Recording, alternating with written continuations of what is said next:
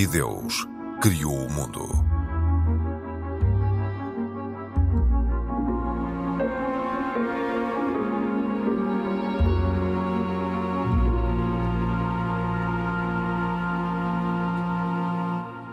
Olá, bem-vindos. A Jornada Mundial da Juventude aproxima-se e a primeira semana de agosto promete ser um marco para a Igreja Católica. É uma oportunidade para os jovens e também para o diálogo interreligioso. Este é um dos temas deste E Deus Criou o Mundo. Eu sou a Cristina Esteves e estou com o Mohamed Ibrahim, da comunidade islâmica, Pedro Gil, católico e Isaac Assou, judeu. Este é um programa da autoria de Carlos Quevedo, produção de Cristina Condinha e trabalho técnico de João Carrasco. Olá a todos, bem-vindos. E Pedro Gil, vou começar por si e começamos pela Jornada Mundial da Juventude. Porquê é que é tão relevante para o mundo católico?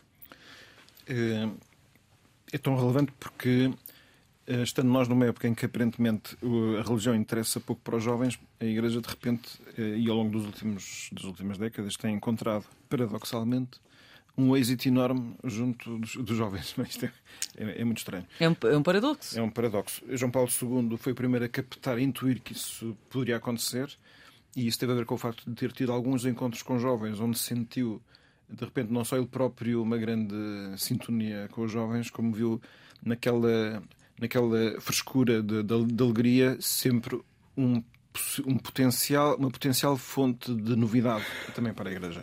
E, portanto, ele começou a fazer estes encontros a partir de 1985, com uma grande confiança com os jovens, com quem, aliás, percebia-se que se sentia muitíssimo bem. Portanto, mesmo quando já era um velhote bastante acabado, ele, eh, naquelas alturas, transfigurava-se e começava a fazer algumas cenas que até os seus colaboradores mais próximos, eh, não sei se envergonhados ou não, mas pediam que não fizesse aquelas, aquelas encenações. São sempre encontros com a ideia de aproximar as pessoas de Deus. Portanto, no, no conceito da Igreja, o assunto é muito claro. Um, a fonte de solução dos, dos, problemas de toda a gente, também dos jovens, só está em Deus. Só Deus é a fonte da bondade.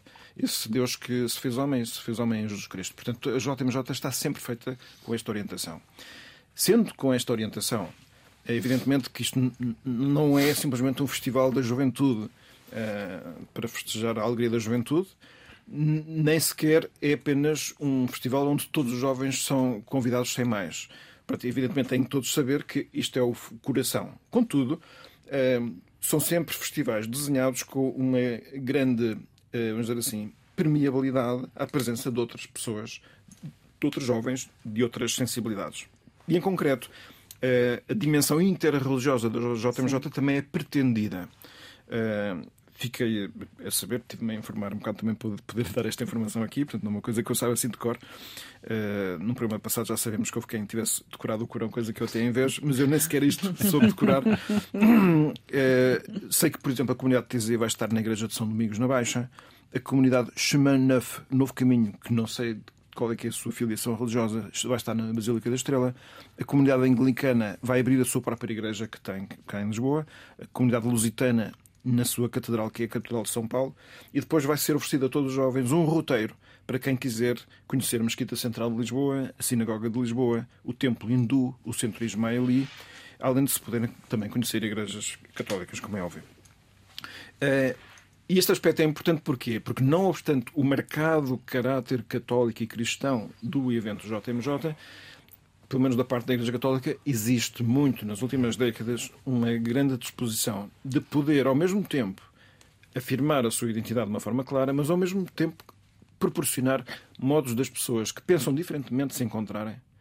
Portanto, não com aquilo que agora se chama o propósito proselitista, eh, mas simplesmente com a ideia de que é bom encontrarem-se todos uns com os outros porque partilhamos todos da mesma humanidade e o facto de termos eh, visões diferentes e até antagónicas sobre alguns pontos religiosos, isso não deve diminuir em nada a estima recíproca e até sermos convidados a fazer uma aprendizagem por causa da diferença, uma aprendizagem maior daquilo que nós próprios acreditamos. Portanto, uma das vantagens, e até uma das vantagens que eu encontrei pessoalmente na minha vida ao longo destes oito anos neste programa, é precisamente que ao compreender melhor porque é que um crente de outra religião acredita naquilo que acredita, eu próprio também compreendo melhor aquilo que, que acredito e até o porquê de o fazer. E, portanto, esta dimensão é muito valorizada.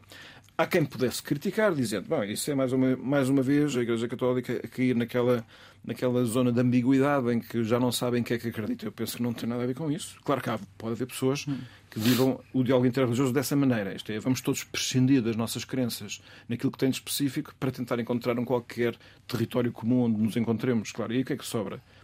Festa, humanidade, enfim, boa disposição. Mas isso é isso não resolve os problemas da existência.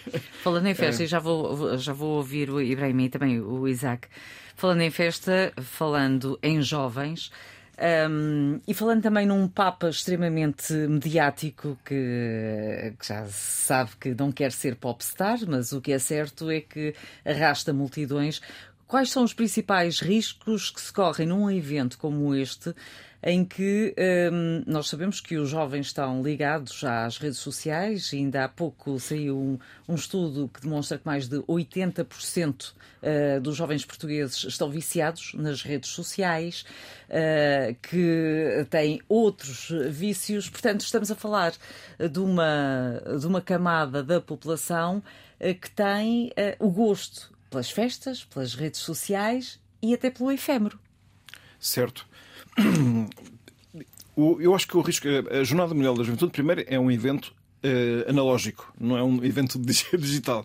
Portanto, uh, precisamente, uma das vantagens da existência de uma coisa como o JMJ é permitir uma experiência não tecnológica de uma dimensão da realidade. Portanto, tem um, vamos dizer assim, uma carga de realidade muito superior a qualquer uh, experiência digital e, portanto, nesse aspecto, eu acho que funciona um bocado como antídoto, precisamente por causa dessa deriva tecnológica em que muitos jovens e muitos adultos também estão a cair, e para não dizer estamos a cair, porque eu falo também por mim, hum. e das dificuldades que eu sei que sinto. Vamos ver quantas stories é que vão ser feitas a partir ah, de lá.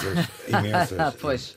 Vamos ver. Sim. Ibrahim, ah, pois. Bem, a, nossa, a nossa imersão na tecnologia é, acho que é perigosamente forte. Até há pessoas, já, já há países onde há, há esta cultura de fazer um technology break. Né? Há um dia da semana que eu não mexo no telemóvel, não mexo no computador, porque às vezes é, nós somos tão bombardeados com tecnologia que eu acho que faz falta um evento desses. Um evento, como disse o Pedro, analógico, sem tecnologia, uh, que nos traz um bocadinho à rua. É? E, e, esta, esta experiência de ir à rua é uma experiência que nós, se calhar, esquecemos. É, claro, e o que é que se pode esperar desse diálogo interreligioso facto, nesta, neste grande muito, evento? Eu, eu, gosto de louvar muito este tipo de, de eventos, se obviamente eles forem bem, uh, bem conduzidos, entre aspas. Uh, e, e acha que vai ser? Eu tenho fé. Tenho fé em Deus. Mal seria se não estava neste programa. Um religioso, um religioso é por norma otimista. Um religioso, qualquer um, é, é por norma otimista e espera sempre boas, boas consequências. E quando uh, cai uma má consequência está preparado para ela. Acho que a religião é precisamente isso.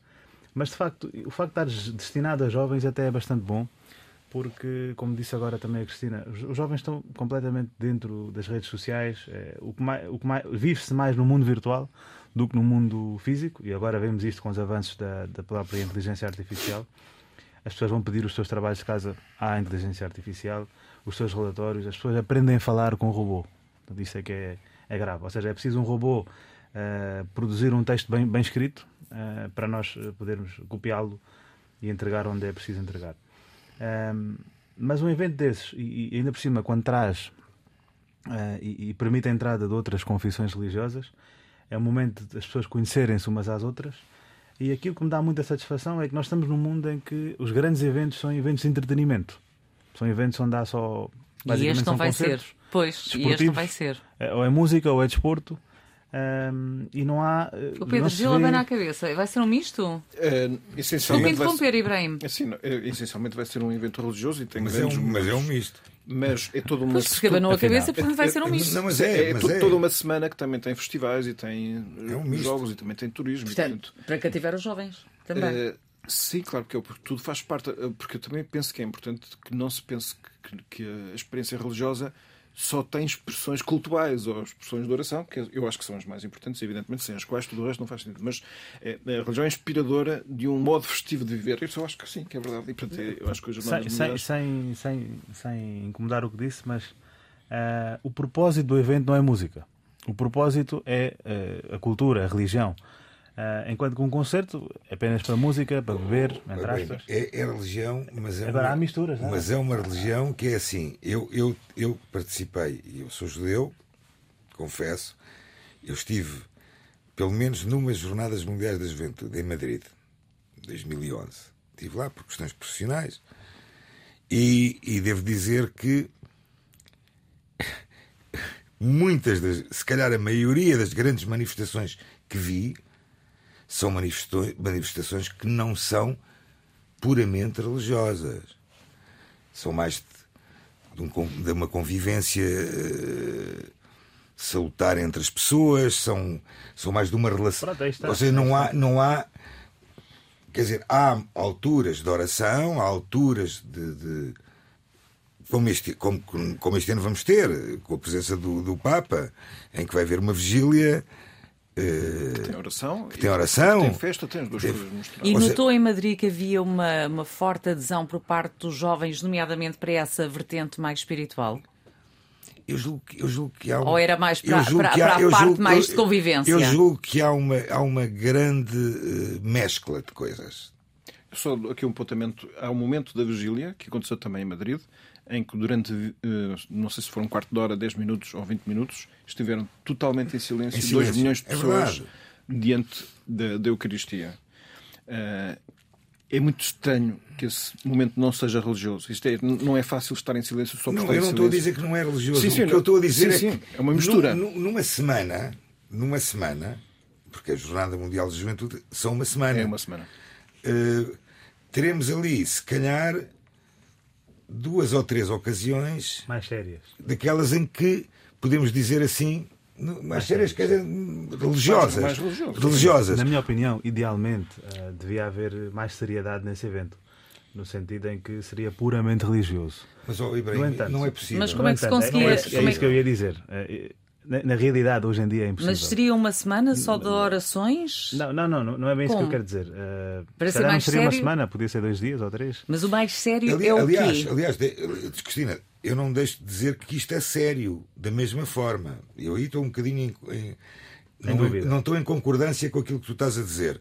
Eu acho que continua a ser muito sério. Aliás, a Jornada Mundial da Juventude, eu acho que é um momento único, universal. Não é um momento único católico, é um muito- um momento único universal.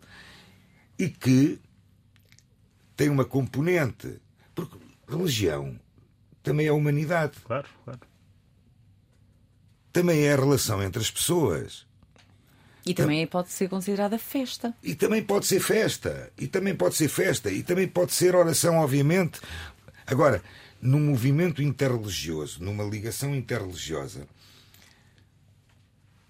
em que eh, eu espero muito sinceramente que as comunidades religiosas que estão em Lisboa se envolvam também.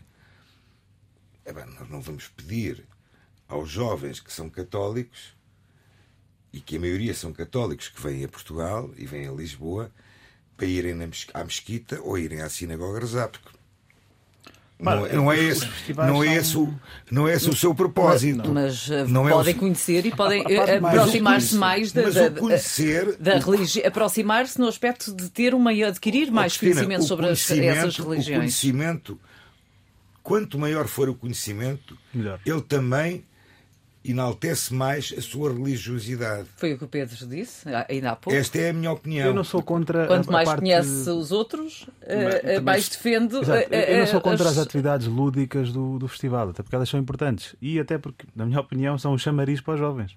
Porque caso contrário, ninguém lá vai. Eh, só que aquilo- a única coisa que eu quero dizer é que não vai isto perder a essência que tem. Ou seja, o objetivo real. Nunca, nunca se perdeu. Pelo menos, Repara, as Jornadas Mundiais de Juventude, sabes há quantos anos já existem? Quando é que foi a primeira? 85, 86. Já não estamos a falar de, um- de uma, de, uma, de um rol. Mas também estamos a falar de um mundo muito diferente hoje em dia. Geração para geração, as pessoas estão já, mudar. já estiveram tem- na tem Austrália, já estiveram na Austrália, já estiveram na Austrália, já estiveram na Europa. Sim, tem E- sido dois em dois anos e mais ou menos. Tiveram no Brasil. Mais ou menos a experiência vai se Tem sido positiva. E tem havido, já agora, um, um maior reforço é dos momentos religiosos e, concretamente, o momento de oração em silêncio, Uhum. Essa tem sido uma, é uma conquista recente, não é? Assim como é uma conquista, conquista não, portanto, uma modificação recente, haver. Um add-on, por assim dizer. um add-on, exatamente. Um add-on das pessoas poderem, eh, para os católicos, poderem confessar isto, é fazer uma, uma limpeza da alma, pedir, enfim, aliviar-se dos seus próprios erros e recomeçar uma vida nova. Coisa não, que é essa a expectativa que eu também tenho, e se for um momento em que dê para, para as pessoas desanuviarem um bocadinho e também aproximarem-se um bocadinho à sua espiritualidade e também conhecerem outras eh, sensibilidades que existem, será muito bom. E a própria Mesquita de Lisboa já se ofereceu também a, a, através do Sheikh Munir, que parece que no mês passado ele deu uma entrevista, se não me engano, ao Observador, um, ehm, dizendo que uh, se a organização precisar de voluntários, que a Mesquita Central disponibiliza aos jovens voluntários que forem necessários e gostaríamos muito de fazer parte dessa, dessa iniciativa. E o que é que espera se jovens forem até à Mesquita Central, que, em princípio irão? Um, como é que os vão receber? O que, é que, o que é que vão fazer? O que é que lhes vão dizer? O mais importante hoje em dia, para além de eles conhecerem o espaço, é tirarem as dúvidas, porque há uma, uma nuvem que está na cabeça das pessoas, principalmente sobre o Islão, ah, de desinformação. E, e, aquilo que nós teremos como iniciativa vai ser abrir uma sessão de perguntas e respostas para as pessoas tirarem as suas dúvidas e para uh, também perceberem a ponte que existe entre o Islão e entre o cristianismo, Sim. neste caso, porque estamos a falar da, da, jornada, da, jornada, Mundial da Juventude, e aquilo que temos em comum um para o com o outro, uh, e também explicar um bocadinho da história islâmica também neste território, o território português. Será mais para essa abordagem. Isaac, uh, se os jovens forem à sinagoga, o que é que vão encontrar e o que é que lhes vai ser dito? Eu espero, muito sinceramente, que isso aconteça, ponto número um. Ponto número dois, que lhes seja uh, dado a estes jovens a oportunidade de conhecerem a história do judaísmo em Portugal, porque é, um, que é algo fantástico e que, e que, e que, e que é muito pouco conhecido, infelizmente, uh, não só a nível nacional, mas também internacional. E também explicar um bocadinho o que é que é uma sinagoga, o que é que é uma sinagoga, qual é, qual é o procedimento, o que é que que é que acontece O que é que acontece dentro de uma sinagoga? Quer dizer, porque é que aquele espaço é como é? Quais são os, os, os elementos mais importantes? Ou seja, explicar claramente o, porque é que, por exemplo, os jovens, quando entram na sinagoga, homens têm que andar com a cabeça coberta e as mulheres não. Uh, uma série de questões que são levantadas e eu acho que isso sim é importante, é fundamental numa visita destas. Muito bem. Um, no programa anterior um, ficou a promessa de falarmos sobre as diferenças entre judaísmo e caraísmo. E agora sim vamos falar dessas diferenças. E Isaac, vou começar precisamente por si. Uh, onde é que estão as diferenças entre os este grupo religioso judeu? Vamos ver. Os caraítas, o movimento, a comunidade caraíta, uh, é uma comunidade eh, que uh, caracteriza-se essencialmente pelo reconhecimento somente da Torá escrita, apenas como a sua autoridade suprema em termos de lei religiosa judaica e teologia. Os careitas afirmam que todos os movimentos, os mandamentos divinos transmitidos a Moisés por Deus, foram registrados na Torá escrita sem nenhuma lei oral ou explicação adicional. Ou seja, tudo o que é Mishnah, Torá, Midrash, não é considerado para eles. Uh, tudo o que é interpretações uh, que estão vinculativas da tradição oral. O que, na verdade, para o judaísmo tradicional é algo que não é aceito. Hum. Aliás, eu, dentro das. Eu, eu, pronto, eu dou também aulas de judaísmo a pessoas da, da nossa comunidade ou a pessoas que, que se querem eventualmente converter ao judaísmo. E eu há um ponto fundamental que eu digo a estes, estas pessoas, alguns jovens, outros são menos jovens. A Torá é uma, a escrita e a oral. Ou seja, este movimento é um movimento de cisão, foi um movimento de cisão no judaísmo. Uh, aliás, no mundo atual, podemos falar que se calhar, provavelmente, num universo de 15, 16 milhões de judeus no mundo, poderão haver 30 mil, 40 mil. Uh, é uma porcentagem... É uma porcentagem muito, muito pequena. Residual. Muito pequena. Mas sempre foi assim, historicamente? É, porque, porque é, o judaísmo, a interpretação da Torá oral sempre foi considerada como a base fundamental para a interpretação de uma Torá escrita. Porque a Torá escrita, se nós lermos, o, o, o, se nós lermos com atenção, eles vão muito a uma coisa chamada o Pshat. Pshat, o que é que é? Pshat é o texto. Ok, o texto é, o texto é fundamental, sem dúvidas. Então, mas a letra mesmo. A, le... a letra, a letra. Agora, uh, o, o que não invalida que tínhamos uma interpretação que foi feita através de gerações.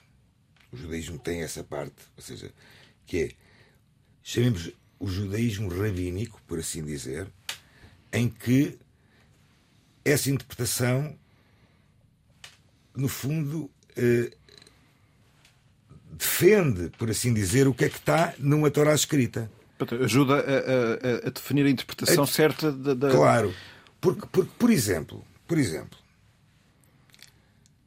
na Torá escrita,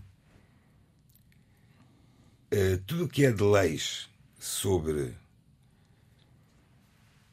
o Shabat, por exemplo, o cumprimento do sábado, na Torá escrita, na Torá escrita temos 39 proibições do que é que não se pode fazer em Shabat, o dia do descanso. Sim. Agora, aquelas 39 proibições, elas têm que ser de alguma forma sustentadas por uma interpretação que a Torá oral, baseada no fundo entre conhecimentos que foram passados entre rabinos e gerações, foram dando. É tradição, pois. É tradição. Eu vou dar um exemplo muito idêntico, muito parecido com os caraítas. Na Turquia, por exemplo, existe uma comunidade judaica, não deixa de ser comunidade judaica, que completamente afastada, afastada do judaísmo tradicional e que segue alguém que em determinada altura disse que era o Messias. Shabetai Tzvi, os Shabetaístas. Shabetai Tzvi foi, digamos, entre, sem ofensas, o Sim. último falso profeta uhum. uh, dito anunciou-se ser o Messias, século XVII, mais ou menos. Terminou, morreu em Istambul, convertido ao Islão, que é uma coisa interessante. Uhum. E ele dizia que era, era o Messias. E os, os seguem um, um judaísmo que diz que já, já recebeu o Messias. Messias né? São judeus messiânicos, São... mas nesse sentido. Nesse sentido, bem, há outros, há, há, outros, há, outros, há outros que aceitam também Jesus como exato, Messias. Exato, exato. Essa é outra, essa é outra discussão. Mas os caraítas, no fundo, têm a ver com o facto de não aceitarem toda a interpretação da Torá oral. Sim. E a Torá oral é fundamental é fundamental numa, numa. Eu gostava de dar aqui uma nota sempre. É por, por causa do paralelismo entre estas duas atitudes. Uma atitude do, do, do, judaísmo que considera que tem a escritura, tem a tradição e depois tem uma autoridade que não é centralizada, que é dos, de rabínica, pronto, mas isso pertence à tradição. Porque este, e depois há outra, outro grupo que é aqueles que a lei é que manda. Nós temos uma relação direta com a escritura e da escritura é que tiramos todos os conteúdos que são certos.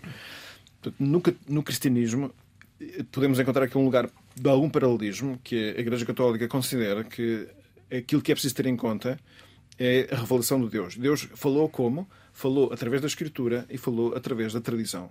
Daquilo que é, duas... que é o povo, o novo povo de Israel, que chamamos Igreja, a transmitir a si próprio essa sabedoria. E ainda por cima, adjuvado para outra instância, que é a instância da interpretação autêntica que faz a autoridade que a própria Igreja tem. Portanto, se a Igreja Católica eh, joga com estas três peças. Ora, todo o movimento da reforma protestante no século XVI o que veio dizer, não, só a escritura é que vale. E, portanto, que não existe autoridade e não existe tradição. E, portanto, tem aqui um paralelismo, é um paralelismo muito grande. Enorme. Pronto. E no, se formos para o mundo do Islão, e sem querer entrar na zona que vai falar vai o, falar o, o Ibrahim, mas é preciso. Dá, dá, dá, se pode pelo menos não dizer está, não. que a maioria dos muçulmanos pertencem à tradição sunita que considera que existe o, a, a, escritura, não é? Existem também os ditos do profeta, que também são, que é a suná, não é? Suná, exato. E não existe, quer dizer, existem muitos imãs, não existe propriamente uma autoridade que defina qual é que é o pensamento eh, islâmico autêntico, Pronto, e portanto são um conjunto de comunidades, mas existe uma comunidade de muçulmanos que são os xiitas, que são bem, 10 a 15% dos. Que têm o um líder religioso. Que esses sim que têm uma instância também da autoridade. Portanto, nós encontramos aqui cruzadas algumas características sim. que. Se... Sunitas e xiitas têm um, um, um historial de, de grandes tem, confrontos. Tem sim. Ibrahim. Uh, aliás, tem sim, mas uh, sem querer entrar nesta discussão, porque é uma discussão muito longa. Sim, mas uh, vamos a esta. Os não têm, de facto, um grande historial de, de, de, conflito. O conflito que se verifica é um conflito muito ideológico. Aliás, as diferenças entre os dois são diferenças ideológicas. Tem a ver com aquilo que, aquilo que, se, aquilo que aconteceu após a morte do profeta, as sucessões que houve, os sunitas uh, aceitam a sucessão que efetivamente houve, os xiitas dizem que não, não devia ter sido assim e que devia ter sido outro o sucessor. As ideologias vão por aí. Mas se nós formos, e claro, agora se calhar é um bocado difícil, mas se formos visitar países onde os xiitas e os sunitas vivem em, em, em, ambos em igualdade, em, termos de proporção, eu dou o exemplo do Iraque, por exemplo, ou dou o exemplo do Afeganistão. Eu disse difícil porque são países neste momento um bocadinho difíceis de visitar, mas uh, quem, quem lá vai percebe que eles vivem em conjunto, portanto não há assim grande problema. Uh, a ideia de conflito é uma ideia muito recente que, que se criou na, na comunicação social nos últimos tempos. Mas agora voltando ao Bom, tema. Voltando ao Iraque e à história recente, nomeadamente uh, com o antigo líder uh, que estava no poder, Enfim. nós sabemos exatamente o que é que existia e quais eram as consequências uh, já, entre já sunitas e xiitas. Alguma, alguma Bom, vamos aqui então às, às diferenças com o caraísmo. Há o tema em que a gente falava, quer dizer, eu queria só para ter uma pergunta ao Isaac. a grande crítica que os caraitas apresentam ao judaísmo tradicional é que hum, a Torá oral uh, tem uma certa subjetividade, porque ela é a interpretação de vários rabinos ao longo do tempo e que o ser humano não é capaz de interpretar justamente a lei de Deus. Como é que respondia a isso? É, é, muito simples. Mais complicado será interpretar o texto da Torá escrita. Porque é assim: tudo que é leis que estão mencionadas na Torá escrita. Elas estão como algo. Orientações. Orientações. Ou seja, nas interpretações que são dadas à Torá oral, principalmente em termos de mandamentos, de leis, elas são muito mais claras, elas são muito mais óbvias. Elas, elas são, aliás, devo dizer, algumas vezes são claras como a água. Ou seja, a interpretação rabínica, o, o tal judaísmo rabínico, eh, as interpretações que são dadas pelo rabino A, pelo rabino B, Hillel, Shammai, estamos a falar, por exemplo, de, ou de Rabi Akiva, ou de Rabi Tarfon, estamos a falar de, de, de, de rabinos da época do, do, do Talmud e da Mishnah, elas são interpretações que não, que não ferem de forma alguma a lei, a regra, por assim dizer. Elas orientam, elas elas concretizam, concretizam desenvolvem, desenvolvem, aplicam aos tempos uh, atuais, se calhar, às vezes. Não, porque vamos lá ver, o, tal, a própria, o tal, próprio Talmud, Torá oral, temos duas fases. Temos o Talmud de Jerusalém e o Talmud da Babilónia. Ou seja, são épocas, são épocas completamente, completamente, épocas completamente diferentes. Uh, aliás, mesmo assim, há aqui uma altura que é uma altura que eu parece-me uh, crucial e que de alguma forma, de alguma forma, eu, eu, eu, muito sinceramente ainda não confirmei se isto está em vigor ainda ou não, em que uma grande autoridade rabínica em, em Israel, uh, falecido ex-grão grão rabino sefaradita uh, Ovadia Yosef, em que ele faz um, um, decreto de uma lei em que considera os próprios caraítas como judeus a 100%, permitindo o casamento com judeus Tradicionais. tradicionais.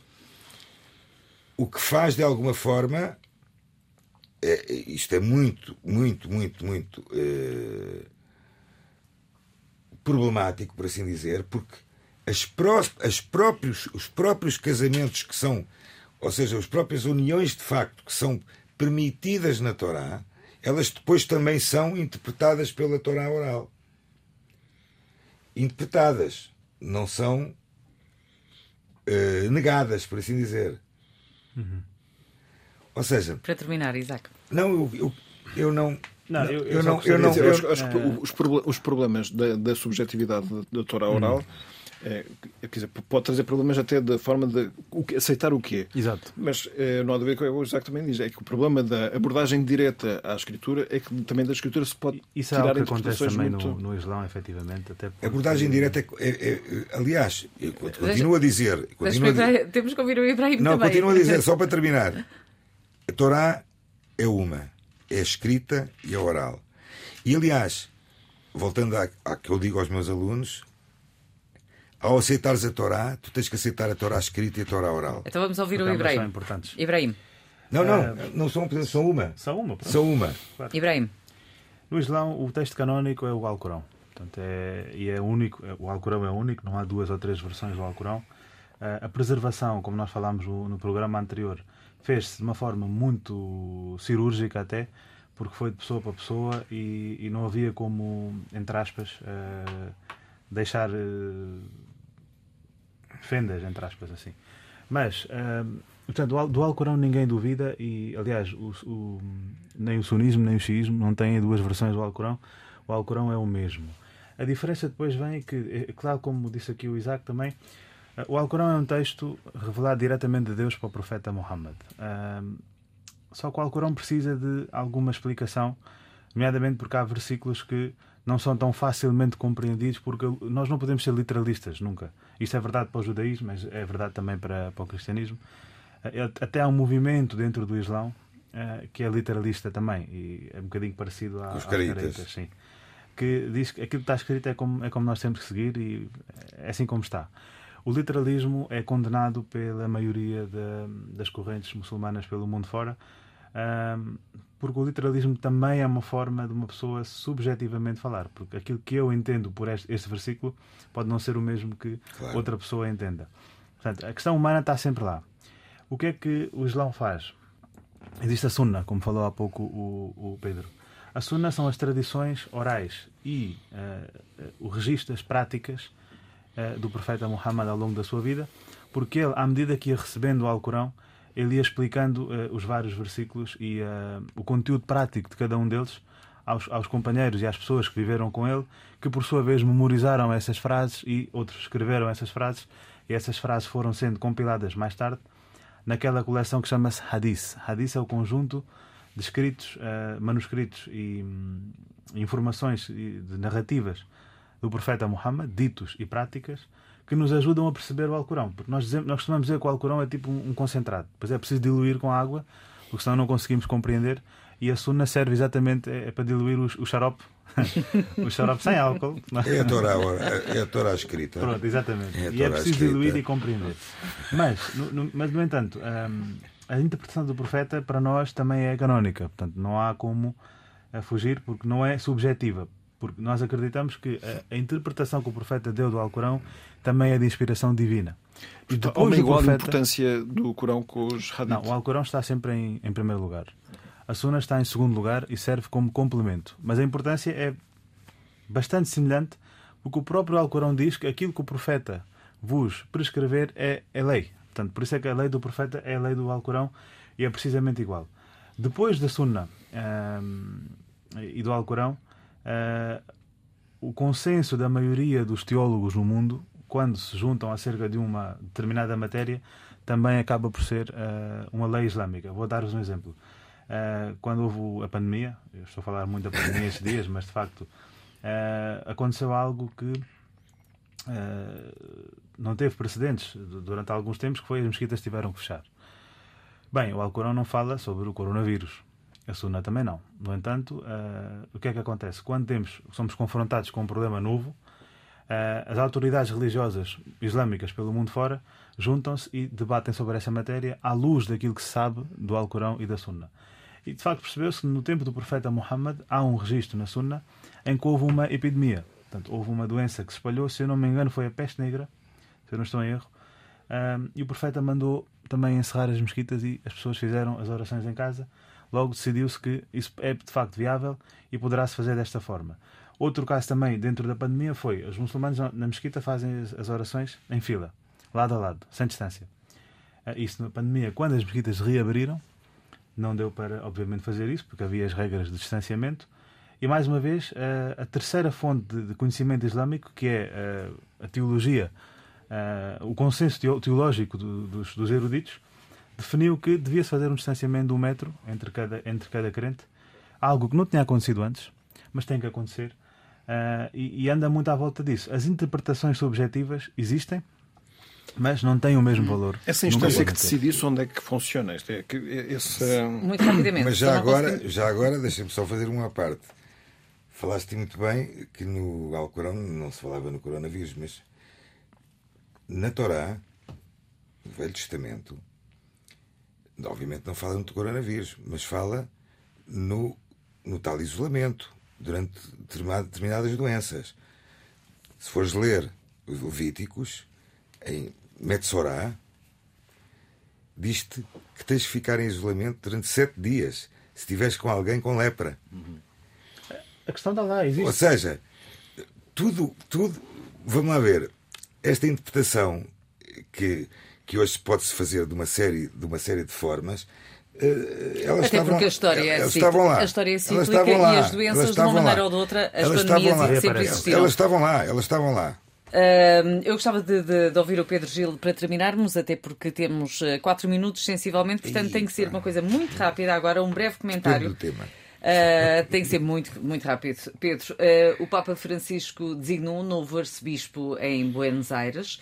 Uh, que é conhecido como cura vilero, que são sacerdotes que vivem e trabalham nas vilas misérias que é a mesma coisa é, que na Argentina corresponde às, às favelas. Uh, eu pergunto-lhe qual é o sinal que o Papa pretende dar nesta altura com uma nomeação destas? E é um sinal especial por ser a diocese de que ele foi bispo e, portanto, funciona mesmo como um apelo a que os bispos tenham um perfil de muito proximidade com as suas comunidades, em particular com as pessoas que mais sofrem. Isto claramente no Papa é, é biográfico dele e percebe-se muito bem que está espelhado neste tipo de nomeações. Abraham, Ibrahim, um breve comentário também. Uh, esta, esta nomeação um que, que, foi feita pelo Papa Francisco vai muito ao encontro da própria da própria vida do, do Papa Francisco, porque ele é um Papa do povo, ele é o Papa que está com as pessoas, é o Papa da ação social, é o Papa que está junto dos mais debilitados. Um, isto é algo que se verifica muito na América Latina, porque hum, o cristianismo lá está a viver muito a sua humanidade, está a viver muito com as pessoas e uh, as tais vilas misérias uh, são onde se vê o, o a autêntica Argentina, muitas vezes, não é? Uh, e hum, vai muito ao encontro disso, penso que sim. A, pobreza, a pobreza que vai no mundo, e principalmente em países como na América Latina, são, são de, de alguma forma o, a forma como, como que o Papa Francisco, da sua forma, da sua forma de atuar, a sua forma de Aliás, toda a sua vida foi lidar com, com, com comunidades eh, com dificuldades, com, com, com, pobreza. Faz todo o sentido eh, que eh, seja nomeado um, um bispo que tem este conhecimento, tem este Sim, background. Tem este perfil. Tem este background, tem este perfil. 30 segundos para cada um para as recomendações. Falámos da JMJ.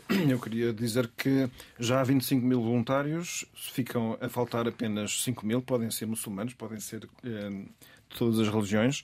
É ir ao site lisboa2023.org, na secção Ser Voluntário, explica o que é ser voluntário, que tipos de voluntários existem, o que é preciso para ser voluntário, etc. Ibrahim?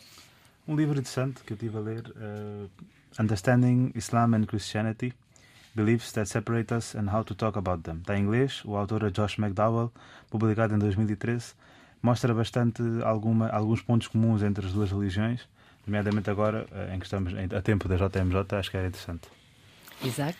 Bem, eu, numa altura em que uh, estamos ainda, penso eu, na Feira do Livro de Lisboa, uhum. uh, a minha proposta é um livro muito interessante chamado Vozes Judaicas de Portugal, em que os autores concentram-se em comentários sobre a Torá escritos por seis rabinos com ligação direta a Portugal. O rabino José Rayon, Dom Isaac Abarbanel e Manasseh Ben Israel nasceram em, em Portugal, ao passo que os rabinos Isaac Aboav, Abraão Sabá e Isaac Caro passaram parte dos seus, das suas vidas em Portugal.